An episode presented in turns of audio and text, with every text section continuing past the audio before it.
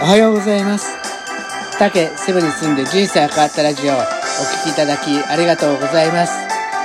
この配信では私竹がセブ島で10年暮らした経験からあなたの気持ちが少し楽になれるかなって話ができたらと配信しています。セブのことだけでなく日常で感じること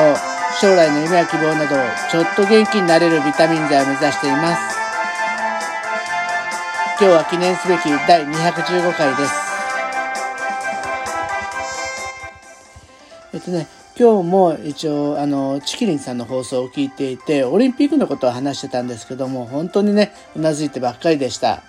まあねオリンピック最終的なことはねもうそろそろ決まるとは思うんですけど一方でねもうこのタイミングで決めても絶対じゅあの準備って不十分なことは簡単に予想ができると思うんですよね。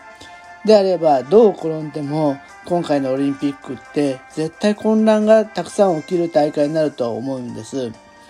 まあね政府も政府もあの国民もコロナで何度も何度も混乱してるからもう混乱に慣れっこでもうオリンピックの混乱もまあ双方慣れてるのかなって言えばそれまでなるのかもしれないですけどね、まあ、一方ね、えー、本来ならねこあの混乱せずに開催とか中止をちゃんと決めれたらあの失わ失わなかったものってたくさんあったんじゃないかなと思うんですよね。で今回ねなぜこんなに混乱したのか、まあ、要因とかあと今後どうすればいいのいいのではないかなっていうそういう気づきみたいなことをね話していこうと思います。でオリンピックを通じて感じることはオリンピックを混乱させた要因っていうのは多分ね、えー、不満なのに不安といって本当のことをごまかしたからっていうのが一つともう一つが本当のことをごまかすから解決策がぶれてしまったていうことだと思うんです。その結果起きたことその結果起きた弊害っていうのが解決しないことで利益も逃してしまったっていうことなんですよね。でそしてねその次回はねこういったことを踏まえてまあ本当にね本音で話すことを心がけないといけないなっていう結論になりました。じゃあねそれぞれね詳しく話していこうと思います。まずね、え、最初の不満なのに不安と言って本当のことをごまかしてるっていうことなんですけど、これも本当チキリンさんの考察なんですけど、本当すごいなって思いました。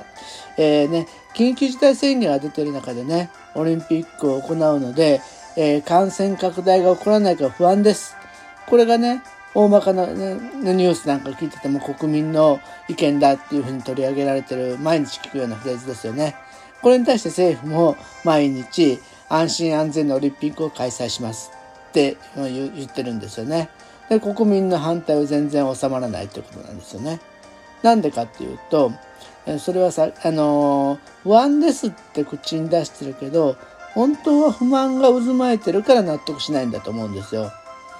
えー、確かにね、えー、感染拡大は、えー、怖くてそうなるかもっていうねことを考えると不安は不安ですよね。でもそしたら一方で今緊急事態宣言が出てるのに前回の緊急指定宣言よりもたくさんの人が街に出て場合によってはね本当は自粛をお願いしてるお酒なんかも飲んだりとかねそういうふうな方もされてると思うんですよね。これもし不安だったらできないですよね。だってお酒を飲んで人と大声で喋ると感染しますよっていうのはもうはっきりしたあの情報なんでそれをわざわざ自分でやるっていうことはおかしいですよね。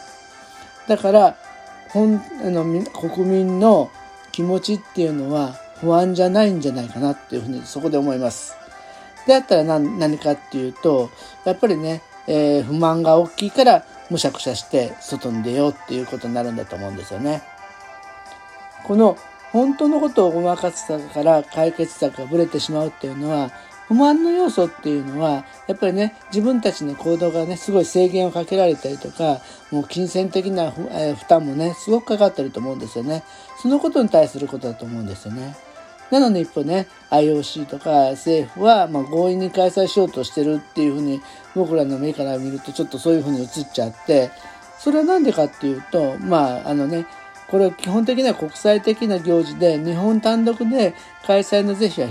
決められないっていうことはあると思うんですけど、まあ、対外的な信用とねオリンピックマネーの要素が多いからだと思います。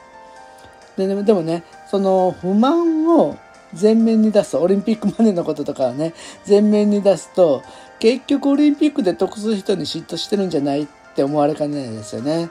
まあそしたらそういうふうに思われるよりはちょっと普遍的な価値観を踏みにじってるっていうことにすればやっぱり命とか健康とかそういうね普遍的な価値観を、えー、考えてるからもうオリンピックを中止にしないといけないですよ不安ですよっていうふうに言うとすごく正当化されると思うんです。でそうやって、えー、正当化した意見とえー、意見政府のその本音じゃないところの対策だと絶対本当の問題解決しないですよね。だって本当の本音じゃない問題を解決する策を出しても本当の問題を解決しないわけですから。そうするとね、解決しないっていうことが今前提になっちゃうと思うんですけど、そうするとね、利益を逃してしまうっていうことだと思うんですね。例えば、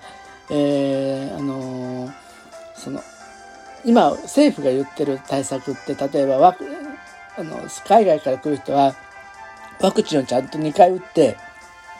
えー、選手も会場とホテルを外ホテル以外外出しないとかメディアの人も GPS を使った位置情報を把握するっていうことでもうこれ多分本当にね十分な、えー、感染対策になると思うんですよ。特にねワクチンを2回打ってるとほとんどはね、はあのー、今のところ抗体ができてかかりにくいっていうところなんで、不安、不安に対する解決策ですけど、えー、と、例えばそれを、じゃなくて本当にね、そのお金の部分とかもいろんなことを本当にぶつけてたとしたら、例えば、えー、政府の人はまあ黒ばっかりし、してる国民の人、まあ、全員か東京の人だかはわからないですけど例えばオリンピック給付金みたいな感じで、まあ、オリンピックの期間中ですけど、えー、開催にご協力いただきいただいたら、まあ、これちょっとお金出しますんで、えー、4K テレビでも購入して楽しくオリンピックをテレビでかい、えー、観戦してウーバーイーツで美味しいおつまみとお酒でも楽しんでくださいよみたいなそんな感じでね、えー、世論を抑え込もうという抑え込もうって言ったら変かな。世論の賛同を得ようとしてそういう策がやってよっていう風になるかもしれないですよね。そうするとね、えー、これは不満に対する金銭対策だから、これ不安に対する解決策とは言い切れないから、やっぱり不安対策がファーストになるんで、この言ったお金出してよっていう案は、やっぱり不安を口に出してる限り採用されないと思うんですよね。だから結局、あのー、まあ、これオリンピックのことだけではなくていろんなことに対して、まあ、一番いいのはやっぱり本音でやっぱりぶつかるのが一番、あのー、や物事をややこしくしないなっていうふうに思ったんですよね。えー、確かにね例えばその本音で言うと今回例えばそのオリンピック給付金がもし出たとしたらそういう実利をね逃してしまっているっていうことにもなるしまあもともとどんな場合でもね例えば相手の人がもう本音で本気で話してくる人ってなんかあのー、その場であしらうってなかなかやりにくいですよね。で信用して本気でぶつかってくれる熱い人ってやっぱりなんかどっかで応援したくなると思うんですよ。